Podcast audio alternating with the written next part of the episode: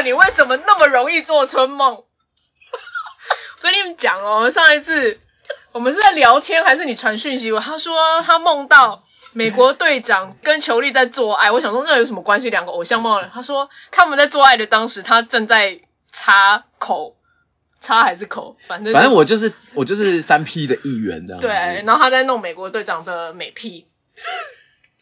然后他现在呢？刚刚我们又聊到，他说他梦到生活中的某一名男子在舔他的耳朵，然后每一次来他都可以跟我分享他的春梦。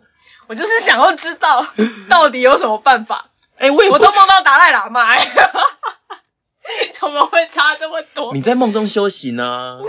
那我在梦中实现我在现实生活中，你也是在修行。我在现实生活中没办法达到的事情呢？对，我在现实生活中的确是没什么在修。对啊，而且啊，反正那个梦都好具体哦，我觉得很可怕。我刚才也说就是，所以你醒来耳朵是湿的？没有，就是那个他舔耳朵的触感，到醒来的时候都还在。舔耳朵这是超超亲密的动作吧？嗯。而且其实说真的，我耳朵是蛮敏感敏感的，所以他那个舔耳朵的当下，我在梦里面我是愣住，想说他为什么做这件事情？嗯。然后到醒来的时候，我还是我其实很想跟他讲。但是想想不行啊，人家他又不是，他跟我也没有不同，也没有这种关系。对，像我就很怕讲了以后，他可能吓到，就再也说，哎，你好怪哦这样子。对，我就没有讲，我只是跟他讲说，哎，我昨天梦到你，然后你知道他怎么回我吗？他怎么回？他说，他说干，难怪我昨天做噩梦。他梦到他怎样？啊？在吃什么吗？我就没有细问了，然后我我就说靠背啊，又 要逼了，反正就是这样子啊。不知道我最近的状态，因为我前两天也还梦到一个我曾经的暧昧对象跟我告白，然后我那时候在梦里面想说，这个时候才要跟我告白，嘴软了啊！你终于这个时候才，时间已经过了，对啊，这最好的 timing 都过了，才要跟我告白。然后我那时候就在我在梦里面就有一点坏，我就说，那你既然喜欢我，你帮我偷一本书。哦，你帮我推考验，你帮我推一本笔记本，因为那时候我不知道什么画面一转，我就在成品里面，然后他就也太文他就拿他的包包，然后笔记本，那笔记本是可以拆开来的，活页纸，活页的，那活页是每个活页都可能有一些功能，现在不是很流行那种多元的复合式的笔记本嘛，就可能这个功能是可以夹链带啊，这个功能是可以干嘛干嘛的，那就拆拆拆拆拆，就一一页一页放进他的包包里面，就就被一个。也是比较中性，看起来中性的店员，嗯，他就是过来说你在干嘛，他就被抓了，嗯，然后被抓，他就立刻把东西丢掉，然后立刻就跑，然后留我在现场，然后太没有义气了，但是留我在现场啊，嗯，我立刻装成是，天哪，我的朋友怎么会做这种事情？怎么会这样子？我好，我好不好惊讶，我好惊讶。然后那个人说不好意思，你可能要配合我们，就是录一下笔录。我说 OK OK 好，就在那个梦里，我是一个鸡巴人哎。为了自保，对啊，反正就醒了以后，我也是敲我那个对象，我就跟他讲说，哎，我昨天梦到你，嗯，对，然后就说你梦到我，梦到什么？然后就把前面的告白省略，我就讲后面偷东西的事情。哦，对啊，怎么？蛮有趣的啦，哪有那么多人好梦？你也不知道，每天晚上抽牌子才睡觉的嘛，跟皇帝一样。你说翻牌？对啊，看今天要临幸谁？对啊。但我已经好一阵子，我这一两年我的梦境都不是很清楚，但是这半年开始，哦，应该是具体来说这三个月，嗯嗯，开始我的梦又很清晰，就醒来的时候都可以记住是什么状态，这样。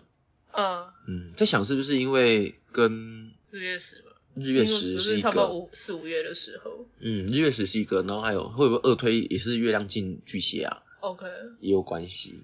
嗯，哦，而且就是 好啦，有梦到开心就好啦。呃，是是蛮开心的。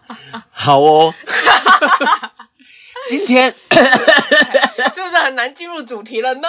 有点难进入，因为今天要讲节气。今天讲什么呢？今天上线的日期是十月八号，那今天正逢节气寒露，寒冷天哎，寒冷的露水。所以上一次是白露，这就是寒露。上上次是讲白露，那这次就是讲寒露。对，有一个寒字也差不多。嗯，不知道大家对于寒露有没有什么样的概念？应该同样的就是很陌生吧？就上次白鹿变冷了。对，因为我在查那个农民历的时候，想说白鹿，然后后来是秋分嘛。嗯，秋分之后是寒露，我想说寒露，寒露有这个东西，我就想说，Who are you？你是想到一个占星师，而且想说你们的名字不是大暑就是小暑，不是大寒就是小寒，大雪小雪，寒露白露，你们好无聊，你们名字怎么都有一点 梅花鹿，名字都有一种逻辑，都有一种那种连接感的感觉。嗯，对啊，对啊，对啊，所以反正就是好，今天就是要讲寒露啦，哈。所以真的是白露变寒吗？我只想要知道，不好意思，我破梗。没关系，没关系。呃，OK。真的，真的很有趣哦。今天要讲的是寒露嘛，同样的去找了一下寒露的神话。我们今天就先从为什么它叫寒露开始哦，哈。我们今天来先介绍一下寒露，是农历的九月份第三个节气。嗯，哦，通常它都在农历九月份，然后有包括寒露跟霜降啊，都是就之后我们会介绍的霜降。好，霜降牛排。嗯，刚吃那么饱。但我你这样一讲，我现在有点饿了，对不对？对啊，看我们刚刚有多激动。我们刚才一直在训练我们的核心，我们笑啊，加油不羁。对对对，好，来，好，寒露是二十四节气中的第十七个节气哦。寒露又称作九月节，从中国古代就有这个称呼喽。《礼记·月令》上面说九月节寒露，另有解释说，之所以叫做寒露，是说露气寒冷到要凝结的程度哦。二四节气中的九月和国历，哈，所谓的阳历的九月和农历九月不是在同一个时间段。九月节寒露一般在阳历或者是公历哈的十月七号，而农历是阴阳合历，哈，农历是阴阳合历，受到二十四节气的制约，需要有闰月，所以寒露节气有时是在八月，有时是在九月哦，嗯，这是在讲农历的部分，嗯，所以我们常说的秋季的三个月是按照二十四节气来说的，所以这个寒露呢。它其实是在秋季的第三个月的开始，因为九月嘛，其实秋季是从七八九七月就开始哦，农历的七月，农历农历，嗯，对啊，因为国历一二三春嘛，嗯，四五六夏，对，差不多七八九，那七月的话，通常就是在国历的八月左右啊，嗯，对，所以寒露节气实际上是农历九月开始的哦，那九月节寒露的九月节并不是节日。那按照二十四节气的划分，每个月都有两个节气，奇数的节气简称节，偶数的节气叫做中气。中指的中吗？对，中气的那个中气十足的中气。对，还蛮有趣的。我今天查了资料才知道，原来为什么要叫节气节气？嗯，原来跟偶数奇数有关系。所以节是节气是气啊。对。那寒露节气后，热气会消退，寒气渐生。天气渐渐转为寒冷，有谚语说：“白露身不露，寒露脚不露。”我们上次是不是有讲到脚也不要露？对对对对，会有风邪、涌泉穴啊什么的。的确是，它就有很明确的划分，就是白露的时候我们不要裸身。这个时候你可以露上身，这个时候你可以露下身。对对对对对，就是这种概念哦。这么这么严格。那这一句俗谚呢，就说明了渐渐变冷的表象。寒露是一个反映气候变化特征的节气哦。寒露是深秋的节令，在二十四节气中最早出现“寒”字的。如果说白露是炎热，然后奔向凉爽这样子的过渡期的话，寒露则是凉爽转向寒冷的转折哦。寒露节气过后，昼短夜长的特征会加速，日照会越来越少，热气会越来越退。寒气就是慢慢慢慢变多这样子，昼夜的温差就会变大哦。早晨和晚上略感寒意，空气会很干燥。那寒露之后进入了深秋，万物逐渐消落。中医理论讲春夏养阳，冬春春冬秋冬养阴。嗯，人们在饮食上适当多吃甘甜清淡滋润的食物。补脾补胃养肺润肠，防止咽干口燥，少吃辛辣刺激、香皂熏烤等类的食物，多吃些芝麻、核桃、银耳、萝卜、番茄、莲藕、牛奶、百合，还有沙参等滋阴润燥的益胃生津的食品。好，这其实上次讲白露的时候有提过了，差不多。对对对对对。吃萝卜不会太寒吗？还是白萝卜是寒的，萝卜本身不是？白萝卜其实是寒的。对啊，我印象中白萝卜是，那他说的到底是？还是说它其实有一种一种机制是它是寒的，但是一煮成食物就变温的、热的、润的、中性的。好像好像是有的，好像有一些东西是碱性入到胃里面。就像番茄，你一定要煮过才有那个花青素啊，还是什么的。啊，对对。这么神奇。好的，来哦。由于寒露开始，九月所处的节气特点跟物候特点哈。源远流长的中华文化赋予九月很多各具特色的别称哦。好，那这些别称真的蛮多的，比如说寿衣月，寿是寿予的寿，衣服的衣，月份的月，寿衣月。在周朝，人们在九月开始制作冬天的衣服，那它就称作寿衣。哦，就是要多一件衣服，所以给你一件衣服的意思。嗯，传授的授的那个授予的授。到了先秦时期，已经形成了皇室馈赠大臣衣物、小辈敬奉长辈鞋和袜子的风俗。《诗经》中有说到“七月流火，九月授衣”的诗句。到了唐朝的时候，对国子太学学生九月有授衣假。嗯，授衣假 好像不错。就是我要买卖衣服给你，然后给你衣服，然后可以放假。这样等价交换的意思。九月份，九月份天气渐渐冷了，现代人也在增添衣服，保暖衣服渐渐上升，过冬的衣服也要开始准备嘛，所以就是叫寿衣月，好像也蛮合理的。嗯。那第二个是青女月，青女哦，嗯。呃，你在想什么？神话传说中，青女是清霄玉女，是天神。主管霜跟雪，嗯，《淮南子·天文训》这本书里面提到，青女乃出以降霜雪。我国北方大部分地区开始下霜甚至下雪，都是因为青女造成的。那我国北方，我更正哈，是中国北方。对，中国北方大部分地区开始下霜甚至下雪，都是因为青女造成的哦。就把九月份称作青女月，这些成为文人骚客吟诗作赋的典故素材。唐诗《重九日宴江阴》就有诗句：“降霜青女月，送酒白衣人。”没听过，但这句话听起来有点可怕。为什么？送酒的白衣人哦，感觉哦，他应该是在祭拜，是不是要看一下有没有脚啊？对，结果发现他那个酒是淋在地上。嗯，你知道转一圈这样子哦。对，还插香烟就在地上。然后第三个别称就是菊月啦。啊，菊月呢是因为九月是菊花盛开的月份哦。嗯，所以这个时候延伸一下，喝菊花茶很适合。可是菊花茶不是退火，还是这个时候就是因为冷顺便退火？哦，印象中菊花，但是它退火之余，我觉得它就是有点降降燥啊，它就是降一个多余的燥这样子。有可能。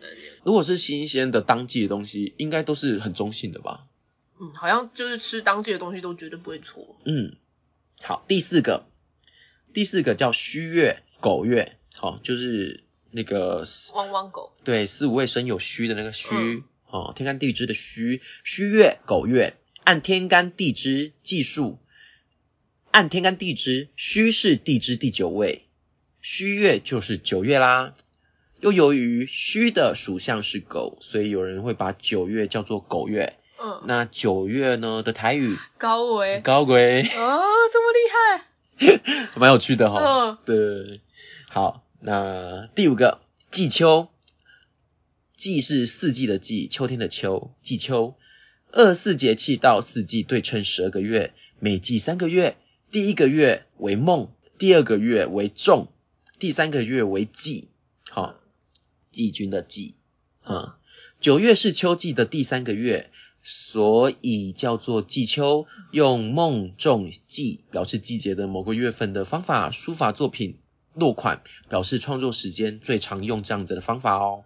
好，嗯，这个好像这现在越来越少用，现在人很少用了。对，但是如果你会用的话，表示你就是可能是行家吧。我只记得国高中的考试，模拟考都有考这个。啊，我完全没有印象诶。他梦中记超超常考的。我知道梦中记，但是我不知道它到底要用在哪里。哦，你说书法，就是书法的落款啊。很多文章的开始也是这样，就是我要告诉你现在是第几次哪一个月份，他有时候不会直接说现在是九月啊，对他就会说什么季秋之类的。So 呢？OK，好。第六个晚秋、穷秋。暮秋、残秋，反正就是你知道，所有跟晚、跟末、跟 就晚年呢，类似那种中年之后勃起就叫晚秋，对，所以它就叫晚秋这样子。嗯，哎，所以早秋对早秋就是对啊，太年轻，就是年轻人年轻气盛就起秋这样子。对，so 今天真的是长知识哎，这是这是我们最重要的知识。对啊，我们大家吉祥最重要的知识，对，就是这样子。今天才策略才聊过一个晚秋的朋友，不对，什么他 算晚秋吧？我们今天不是啊？他算晚秋吧？你突然讲到他，我吓到。你可以讲的吗？不能讲。哦，可以啦。但那个算是晚秋，他算晚秋吧？超晚秋吧？嗯，但是也是祝他幸福啦。秋嘎庆别丢。求求嘎嘎里就是他的行为现在很对，像少男少女，呃，对不对？对对对，烦恼顽童，而且就是很多那种无谓的烦恼。会不会是中年危机啊？其实中年危机太快了吧？可是现在人好像差不多是我们这时候，四十岁左右。你说天天四分哦，现在中年危危机通常是这样子。对啊，就是我觉得现代人反正青春期晚，就是成年好像晚，比较晚独立，但是中年危机来的很早。啊，不好意思，更正是天天对分。天天对。对对对。对对天天对分。呃，所以，哦，那这样一讲，我跟他年纪相仿，那这样子是不是我也是要中年危机？但是因为所以，等一下，我刚才一开头讲的我的春梦，该不会就是晚秋的？你们都有晚秋的征兆。Oh my gosh！但是至少我没有造成别人的困扰了。你没有，你没有跟踪跟踪癖之类的。我觉得你我没有我没有多想，因为实际上就是清醒的时候，我也没有真的去骚扰他，我只是说，哎，我昨天摸到你，没有蹲在楼梯间看人家上下。所以如果这个，哎，我们是还没有介绍我们今天的节目，因 为我刚刚要讲到我自己的时候才想到，大家好，欢迎收听大吉祥星际联播，我是你的领航员吧。我是你的副领航员啦，而且我们上一集录上一集好像也没有讲，没关系。现在做节目就是这样子，很随意，大家知道啦，不会有别人了。对对对，反正我就会说，哎，现在只要身边 bird 的朋友、亲朋好友听到，我就会梦到你，哎，大概就有八成机会就是就是晚秋，晚秋的内容。没有啦，开玩笑的，不要真的到时候说，哎，我梦到你的时候你吓到。呃，好，OK。我现在开始在等留言。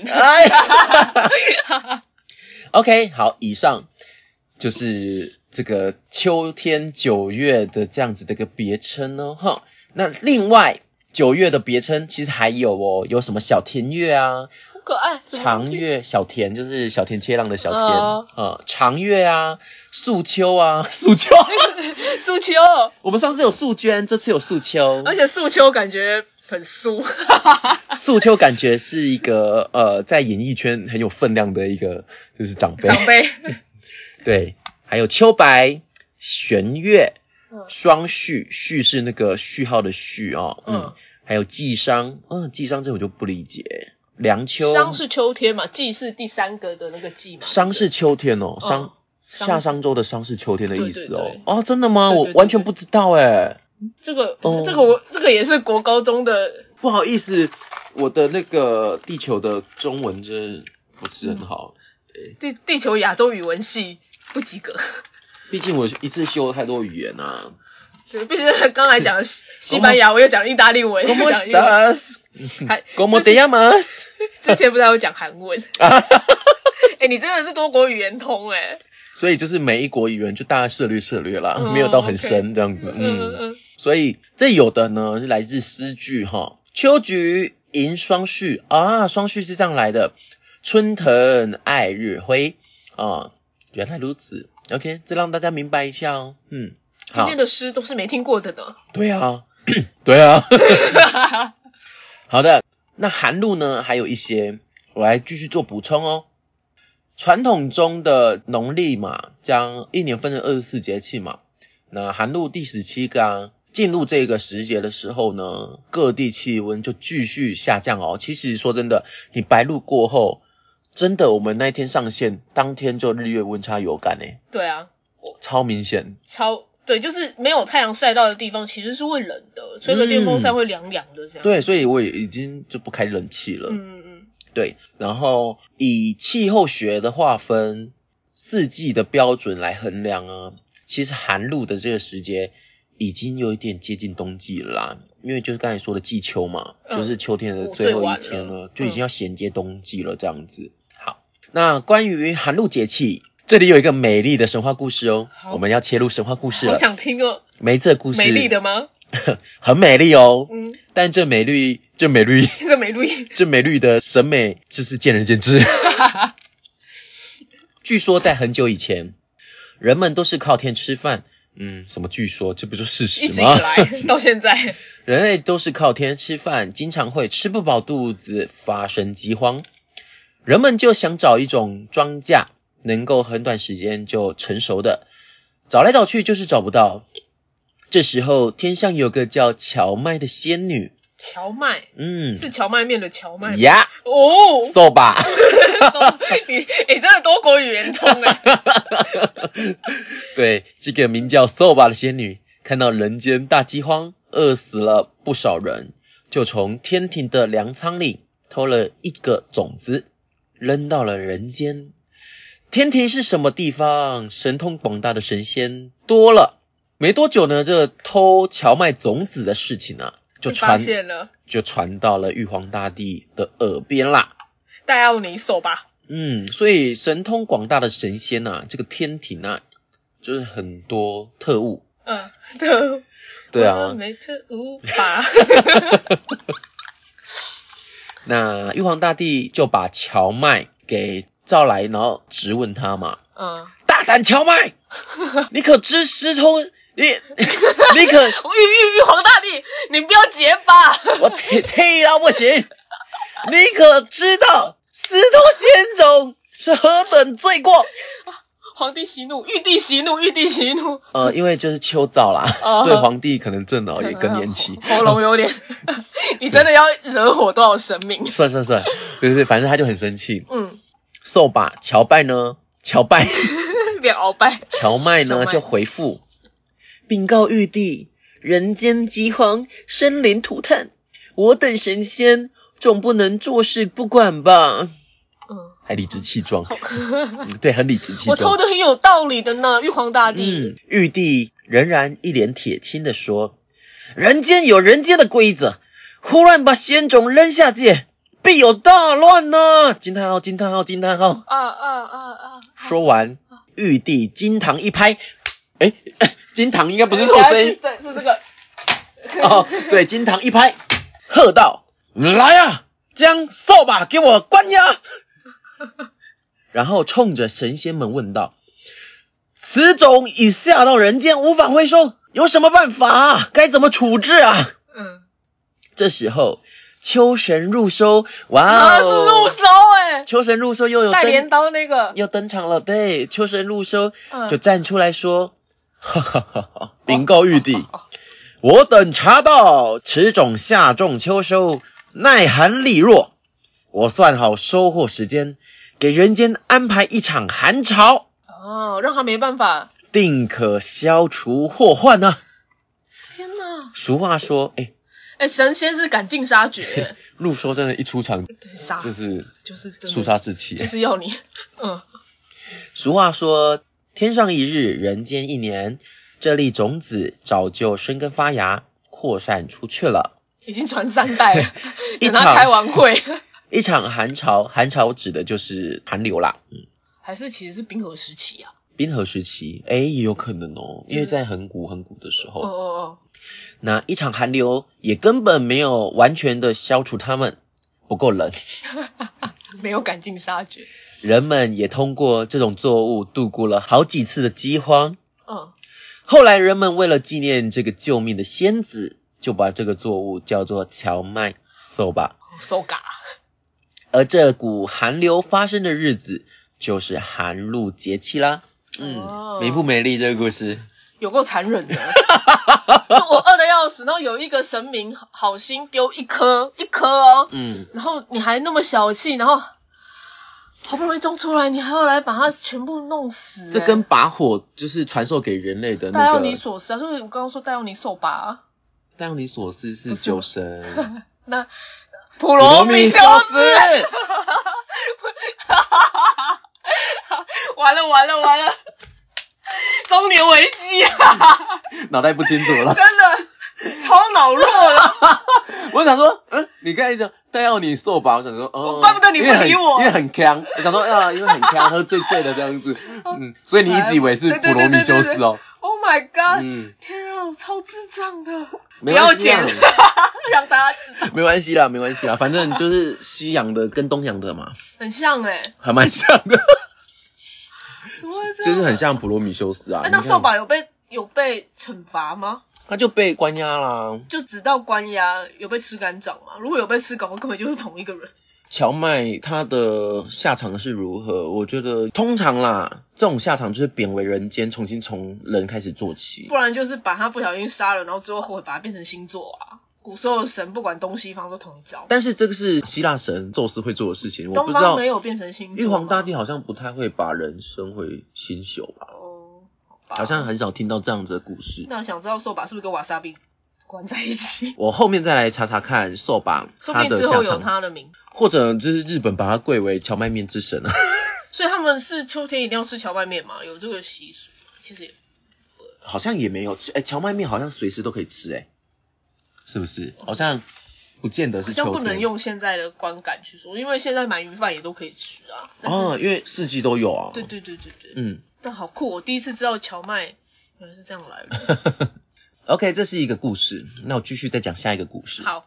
这个跟寒露有关的故事哦，这个故事有点长，大家要有一点耐心，好吗？从前，在一条清溪环绕的山脚下，住着一家三口人。靠垦荒种地生活，过着清贫的日子。老夫妻双鬓已白，嗯，跟前一个儿子叫做韩露，就叫韩露，就叫韩露。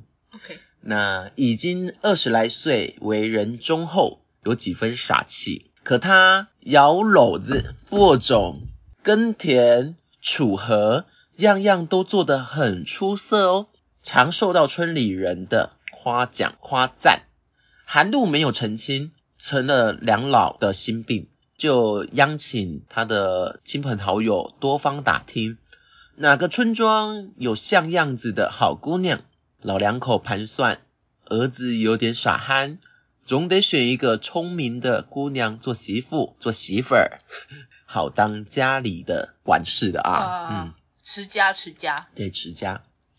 经过一番打听。知道东庄有个名叫荞麦的姑娘，聪明伶俐。你看，我就说她转世为人吧。真的，这是续集哎，前世今生。有一个叫乔麦的姑娘，聪明伶俐，人究竟怎么样呢？韩露的妈妈想先去试探试探，于是就拿了几尺布，几尺，龟球的布，布吗？是念布？对，龟球的布，拿了几尺布哈，假托让人做衣服。到了姑娘家，她这些衣裳哎，现在还有人在用衣裳这个词啊？裳是下身，衣是上身，所以他是做啊，所以做整套归思维啦，套装啦，嘿喏，可能是瞎子之类的吧。只见这荞麦姑娘十分漂亮，苗苗条条，好像一棵仙草。哎，等一下，这样跟我想的不太一样。我的仙草是四四方方、短腰短腰那个，而且很黑。对。这怎么会用仙草来形容啊？这故事我有点不太理解。还是就是天上掉下来的草？哎，不对啊。哎，对啊，荞麦天上掉下来的种子嘛，所以仙草哦，可以理解。发芽变仙草啊，我知道了。看到荞麦很退火啦，所以要吃仙草，那爱玉不行吗？硬要整，好像可以。韩露妈妈先洗上三分，忙着笑说：“姑娘啊。”我听人家说啊，你心灵手巧啊，又肯帮助人呐。金格儿，我给你添点麻烦，拿着几尺布，想央请你给俺儿子做件衣裳。乔麦望着白发苍苍的老人，心想：哇，他年老眼花了，做针线活一定看不是很清楚。于是就接过了布，笑盈盈地说：“老妈妈，你要不嫌俺手笨，俺就帮这个忙吧。”原来是北方姑娘啊！可不知您要做啥衣裳呢？老人家说：“啊，家寒地薄，做衣裳想要多点用处，说出来你也别见怪啊。”用这几尺布做一件长衫，做一件短衫，再做一件床单。你做太多了吧？这歌词哎。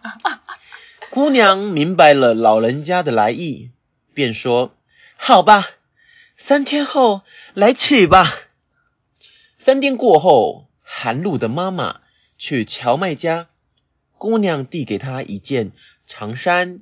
密密的针脚，活做的真好啊！他内心喜欢，却装作不悦地说：“哎呀，我叫你做三件，怎么只做一件呢？”荞麦姑娘连忙把衣裳抖开，架在身上说：“你看，这不就是长衫吗？”然后又把长衫的底边折起。哎，我怎么又变老人？我错乱了。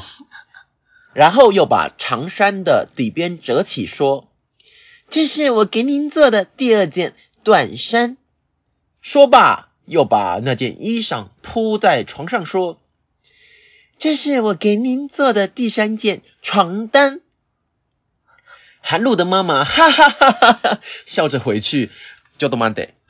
如果是这样子的话，我会觉得这个女人在给我装笑呀。这是网络复评呢？怎么会哈哈哈给我笑着回去啊？立刻一星吧，对啊，你星给个评价吧，明明就偷工减料。虽然我觉得他拿的那那一尺布可能要做三件太多，嗯，但是他的反应也是，还是他很聪明，所以想要将着他，想要这样子明着酸他。就是啊，你衣服铺开来当床单就好啦。而且而且你给祖妈一尺布，你就想要做长衫、短衫还有床单，你当我是塑胶做的啊？你说那个是歌词，我现在脑袋里面都是歌，因为真的很像，你不是很压那个韵脚，就压的很好，好像是一首方大同的歌哎。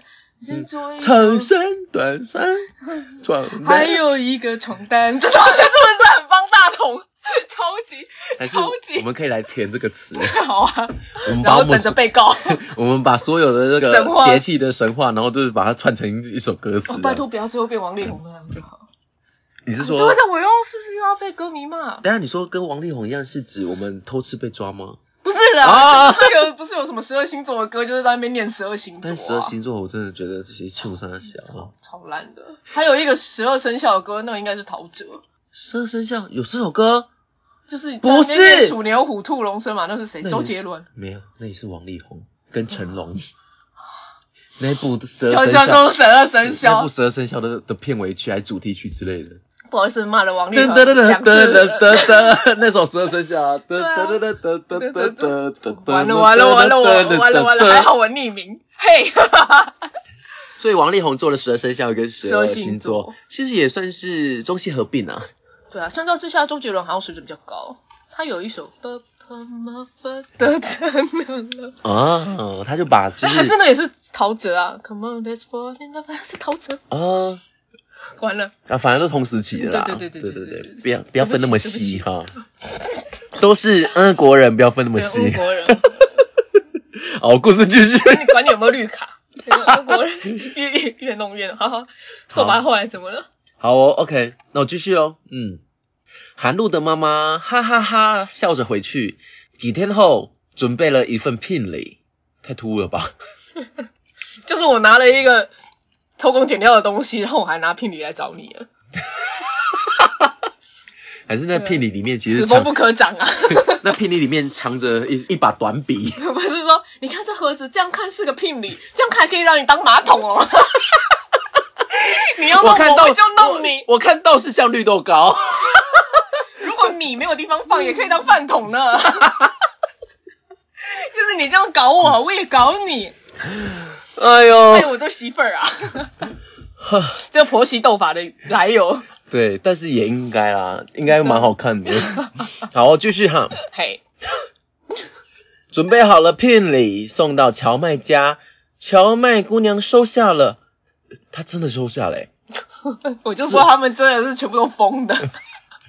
这年的腊月，冬天了。嗯，冬天了。这年的腊月，姑娘小伙成了亲。过了几年，一双老人就离开了人间，只剩下寒露和荞麦夫妻俩，男耕女织，日子过得很美满。有一年，镇上起了会，荞麦让丈夫把自己织的布匹拿到会上去卖。其实就有点像是赶集吗？其实就有点像是，就是可能大市集之类的，嗯，身心灵市集。啊，嗯，哦，那他这个去世会被告诈骗啊？对啊，就是买三个东西，然后只给你一个东西，然后就说，哎，你翻过来就可以用了。我想说，安牙姨妈哎。喂，这一集要逼好的，就是你你奶奶的网球拍嘞，哎，你奶奶的网球拍，OK OK，这个我不用逼。对，好，来哦，韩露背上布匹，骑着自家的小马去赶集，路上碰见一个秀才，那秀才看韩露骑着马，背着布，傻乎乎的，想戏弄他一番，嘿嘿，便说。哎，老弟老弟啊，我有点急事，把你的马借给我骑骑吧。哈哈哈，靠腰了，对不起。韩露下了马，便把缰绳递给了，他给他，递给了秀才。秀才，他真的给他。韩露下了马，把缰绳递给了秀才，说：“你叫啥名字啊？住哪啊？骑好了，我再去牵。”那秀才骑上马。边一扬，对，跟韩露说：“我信你所赠，日月本是明，住在半空中，月亮若春中。”说完，吹着马就离去了。就这样，他们，我觉得这个韩露一直在遇到诈骗集团呢。他就是你是流氓，我会比你更流氓。他接下来一定想了一个更流氓的方式在治他。嗯，韩露回到家里，妻子问：“马丢了吗？”韩露说：“一个秀才借去了。”他说他尿急。乔麦问：“他叫啥呀？人在哪村庄啊？”韩露答不上，只好把那人说的那几句话说了出来。乔麦听罢，低头一想，跟韩露说：“明天你翻过大凉山，山的西边半腰山坡上有个村子，去找一个叫马明的人要嘛。”嗯，等下他是 刚做完是不是？为什么有意意犹未尽的口音？不好意思，我角色那个变换没有办法很干脆。嗯，第二天，韩露按着妻子的话呢，翻过了大凉山，找到了马明。马明呢，他就是姓马，然后日月明呐。嗯。马明见韩露找来了，惊奇的问。谁叫你来这里找我的？韩露说：“我媳妇啊，呵呵。”马明马明心里赞叹韩露妻子聪明，又觉得聪明的妻子配个憨傻的丈夫，怪窝囊的。低头一想，不如再戏弄他一番吧。还要弄？于是对着韩露说：“把马骑回去吧，哈哈。再把我要给你妻子的一份礼物捎回去吧。”韩露牵着马啊，为什么不骑呀？奇怪呢。韩露牵着马，那个礼物放在上面，拿着礼物回家了。到家后，把礼物递给了妻子，并把马明说的话跟荞麦转达。荞麦抖开了礼包，只见一朵花、一颗葱、一个大的不像话的南瓜。荞麦看完，满脸羞红。明白，这是在讥笑他。聪明伶俐一枝花，敬配个大憨 瓜。瓜瓜瓜瓜瓜，看着越想越气，不觉心里一阵发疼，竟得了个气结胸的病。好脆，我觉得古人好脆弱，好脆弱，就是那种咬舌自尽跟撞一下墙壁就死掉，他们那个时候的生命机能怎么那么脆弱？那病一天重一天，慢慢的卧床不起，不到半年就死去了。这么聪明的人被一个南瓜气死，唉，我以为他会跟他斗法哎。对啊，怎么会这样子啊？而且她不是个女强人吗？这个形象一直塑造，她不合理。这不是我要的故事结局。对啊，这不是我要的结局啊。没关系，后面还有，我继续念。好好。乔麦过世之后，韩露非常非常的想念妻子，每想起妻子，便到坟上哭一场。今儿哭，明儿哭，慢慢地，在他落泪的地方，长出一棵红干绿叶的小苗。他看着那小苗。想到妻子，更是痛心的哭开了。那那，眼泪像露水似的落在那红干绿叶的小苗上，慢慢地赶出了叶大了，开出了白花，结出了有棱有角的果实。韩露想念妻子，便把这果实叫做荞麦。他把荞麦种子采下，撒在田里。第二年长出了一大片，在地里干着活时，看到了荞麦田，好像看到了妻子，心里感到安慰。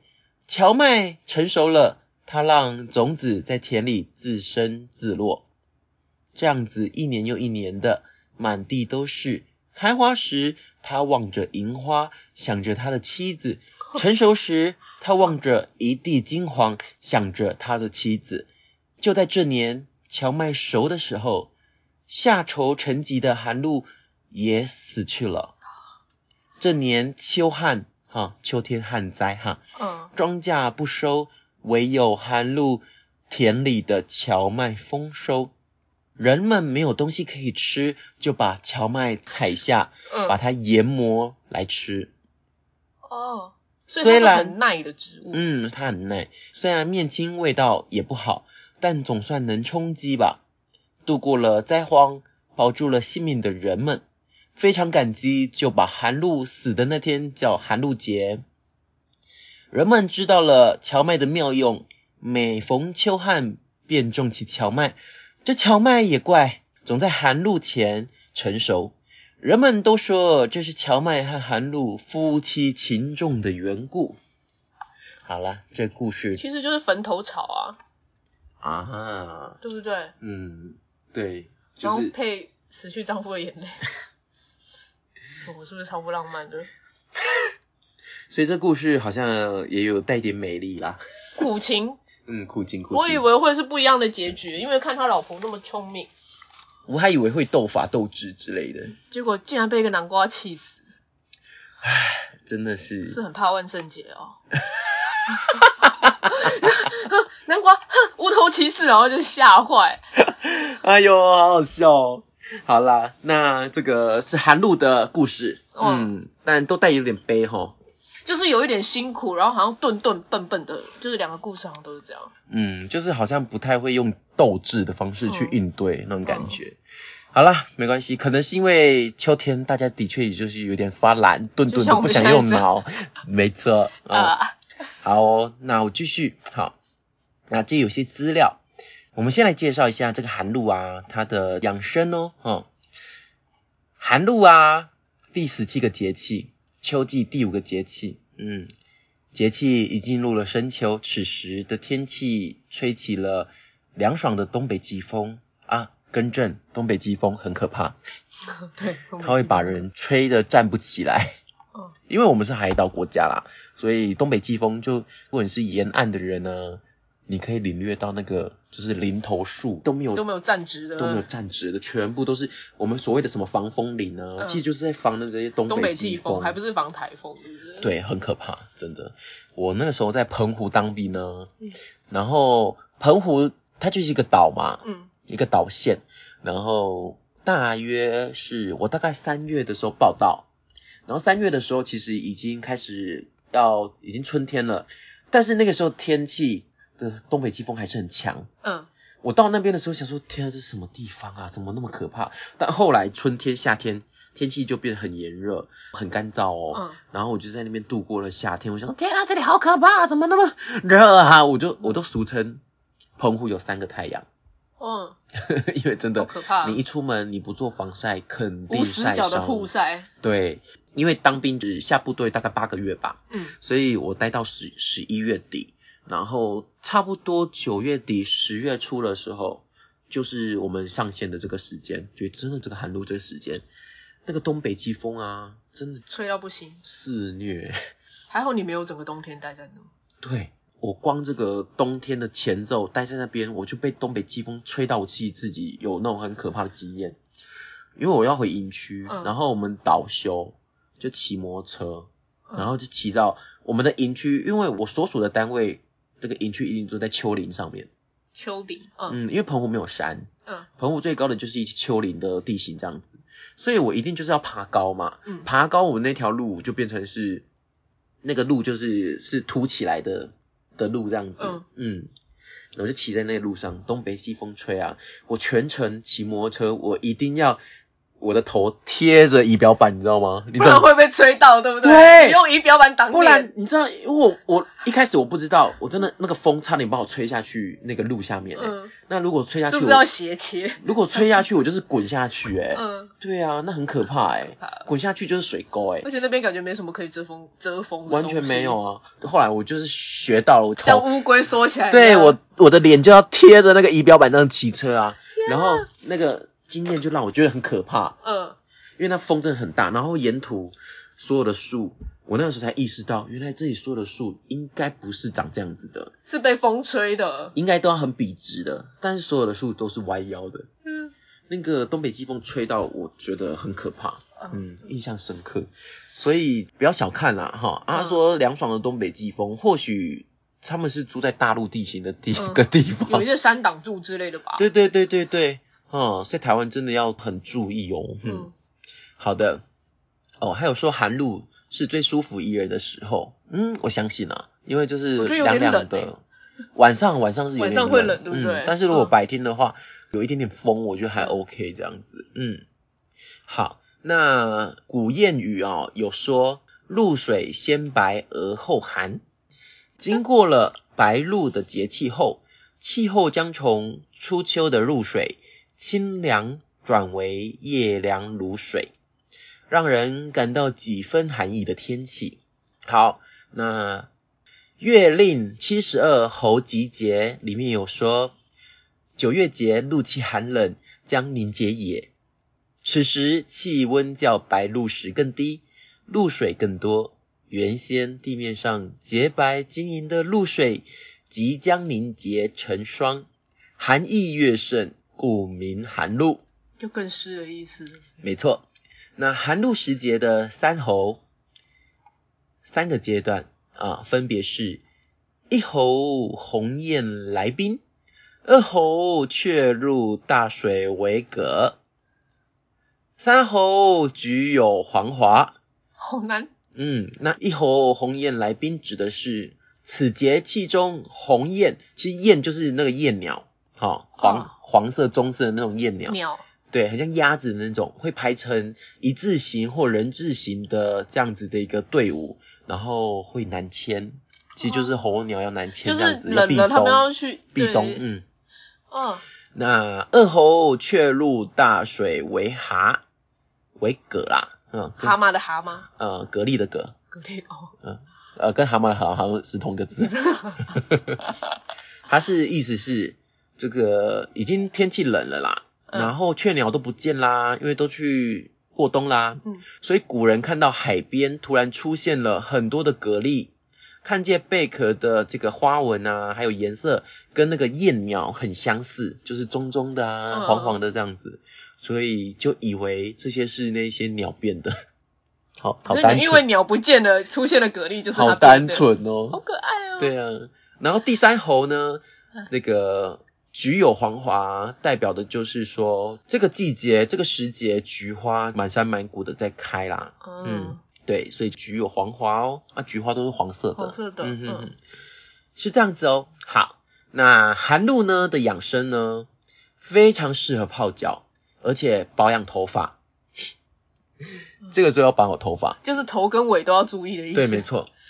它里面写到。随着寒露的到来，气候由热转寒，一场秋雨一场寒。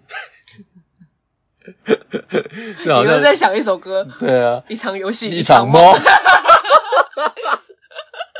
哎呦，不知道听众有没有听过哦？王杰王杰的歌。对，万物寒气增长，逐渐消落，这是热与冷交替的季节。在自然界中，阴阳之气开始转变，阳气渐退，阴气渐生。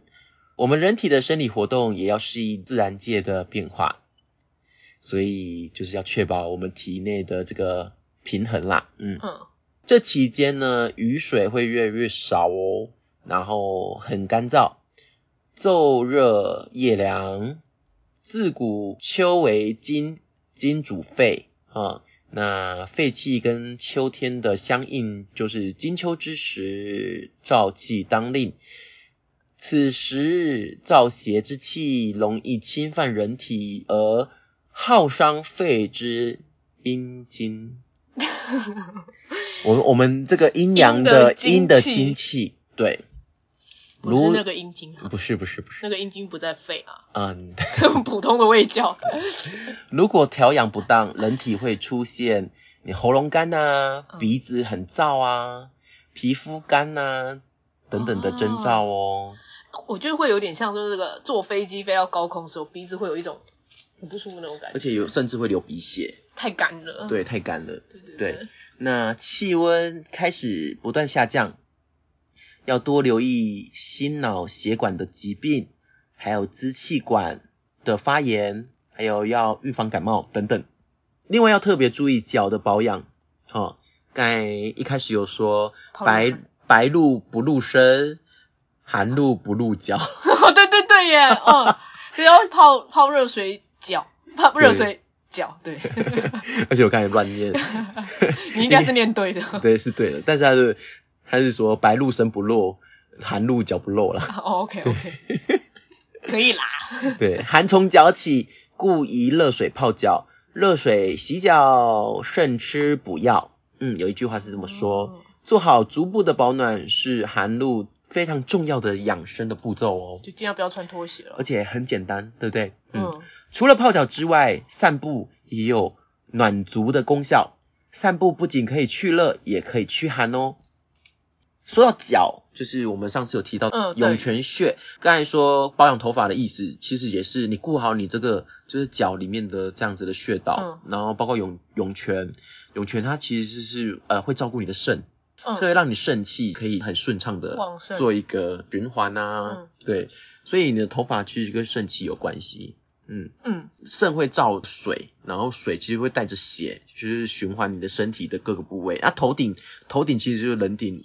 头跟脚其实就是离最远的，嗯。嗯，所以就是要特别去关注它，嗯，对，要不然的话，有很多人可能会在这个时候就可能有什么鬼剃头啊，哦，会大量落发等等的，所以就是要戴戴毛帽，然后穿袜子，呃，是这样吗？其实我觉得这个脖子也要顾，脖子后面就是那个大椎穴嘛，对对对，围巾那个是是是是是没有错。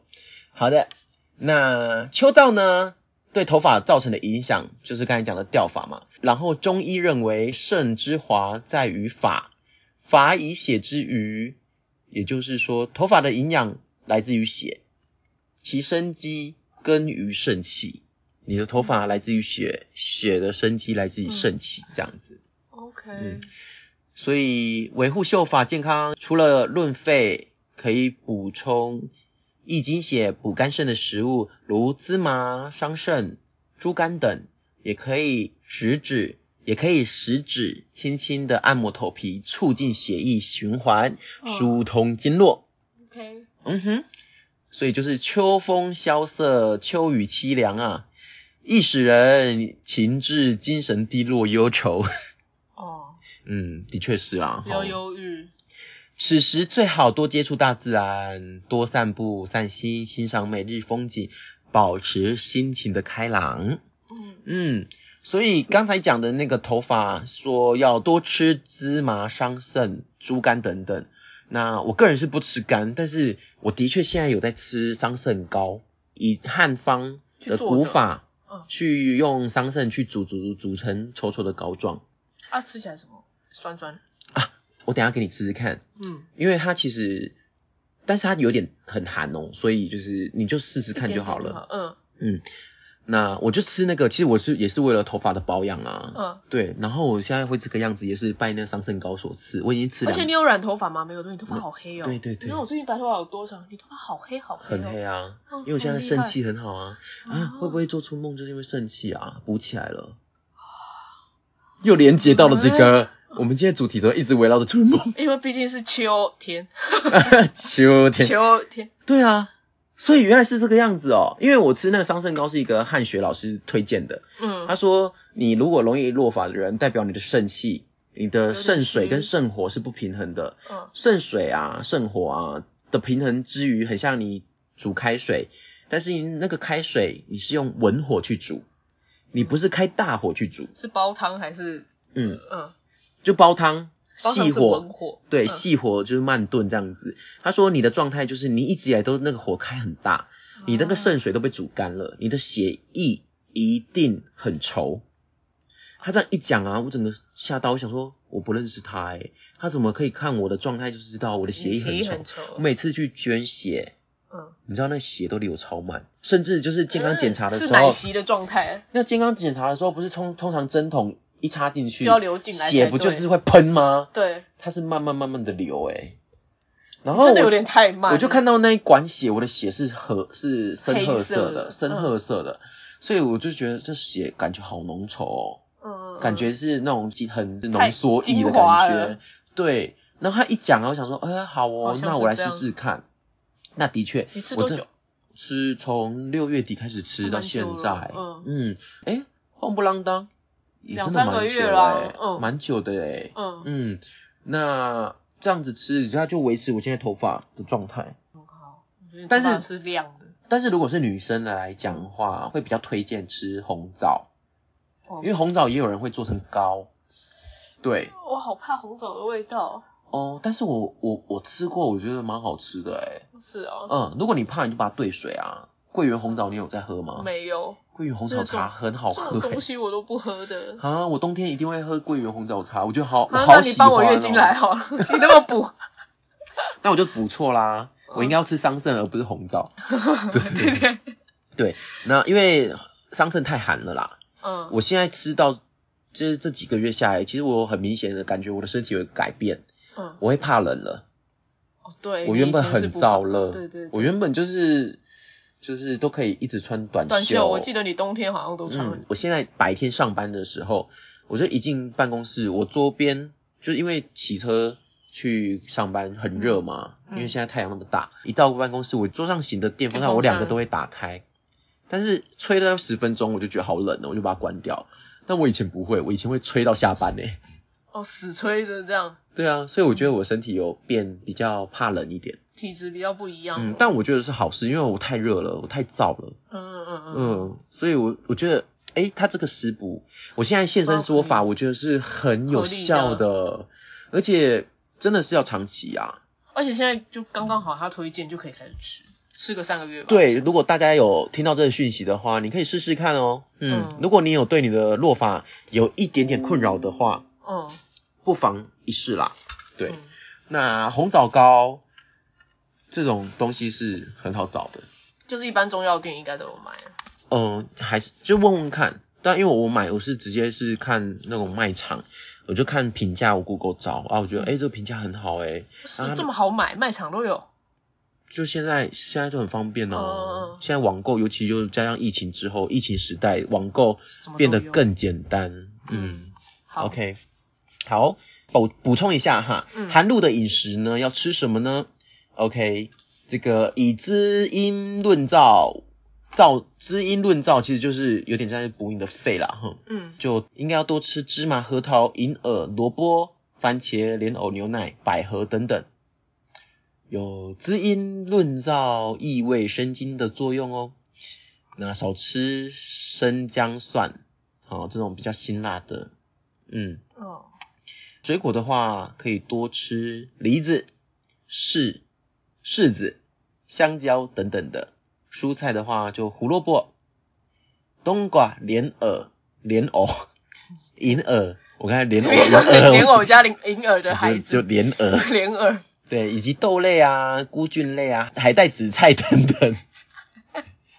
对，然后避免一起床就喝冰凉的饮品哦，最好喝温热的。嗯嗯，对，如果可以的话，豆浆、花生、红薯、山药、南瓜，然后百合、白菜、苹果、葡萄、枸杞、甘蔗、蜂蜜等等的，也都很 OK 哦。嗯，嗯，就多吃含维生素 C 还有 B 跟胶质的东西，所以鱼肉啊也可以哦。嗯，嗯，好，以下最后再补充一个，就是寒露的节气的谚语。好，嗯，好的，来，寒露的节气的谚语有，刚才有提到的，讲第三次的，白露身不露，寒露脚不露。嗯，这句俗谚就是要提醒大家，寒露节。白露节气一过，穿衣服就不能再背心短裤喽，应该要注重足部还有这个肩颈啊，哈，这个大椎啊这边的保暖。嗯。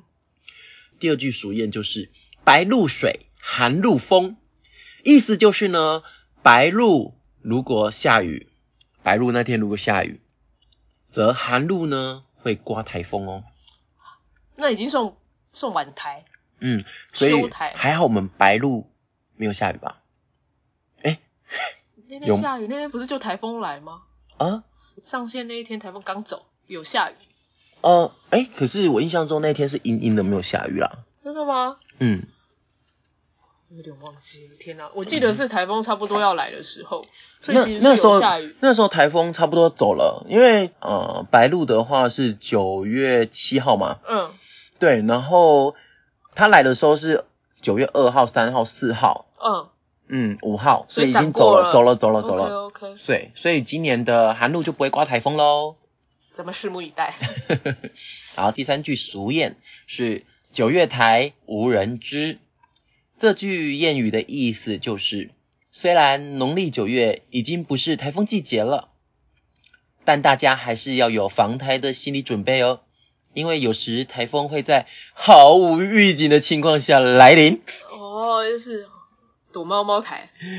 但是怎么会无人知呢？我们现在都有天气预报啊。那是谚语啦，以前 以前要要知道可能会。就突然怎么哎怎么突然刮起台？对。哎，原来已经天空怎么突然变粉红色了？这？已经在台风眼里面了，措手不及。真 的有点迟，晴天见死一半。你们怎么都没有发现？有点太快。对。OK，好，第四句俗谚：九月起九降，臭头仔无地藏啊！臭头仔是什么？这我觉得应该用台语念诶。臭头音那吗？高鬼起高岗，臭头啊无地藏。所以是一个虫吗？草头啊是一种虫吗？草头啊，我来念念看哦哈。它的意思是寒露时期正值东北季风增强。患有癞痢头的人通常会戴帽子遮丑。如果遇到九月九降风，一不小心帽子被吹走了，癞痢头就无所遁形啦。跟那个戴假发的校长的道理是一样的。嗯，所以他这也是再次的在讲说重复重复风很一来风很大，第二个就是头皮的保养，头发的保养。嗯，对。所以九降风，哎，我以为九降风是新竹的哎。啊，所以我这句话用台语念是没错所以说，新竹的九降风是借用这边的俗语吗？嗯，还是说这俗语其实就是台湾的俗语？有可能呢，因为你看像这个九月台无人知，白露水，寒露风，就是对应台湾的气候，我觉得也蛮像的。嗯嗯，也蛮符合的。嗯，好，最后一句喽，九月九风吹满天笑。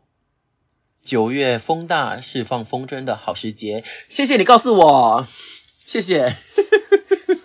这这这 这居然是俗谚，这不是吧？这是一般常识，风大就是要放风筝，风吹满天笑哦，哮天犬的笑哦。哦，不是，哈哈哈这个。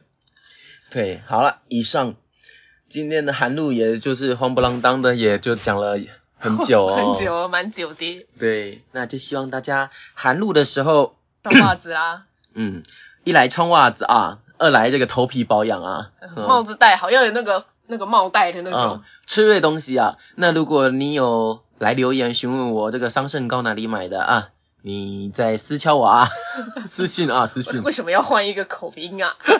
因为我发现一般的说话，我好像有点吃力。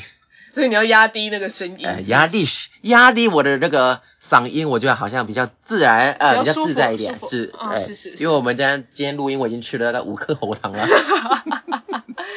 OK OK OK，这就是今天寒露节气的分享哦。好，那我们就下次再见喽。嗯好，大家拜拜，积极向上，积极向上。拜拜拜拜拜拜拜拜拜拜拜拜拜拜拜。不。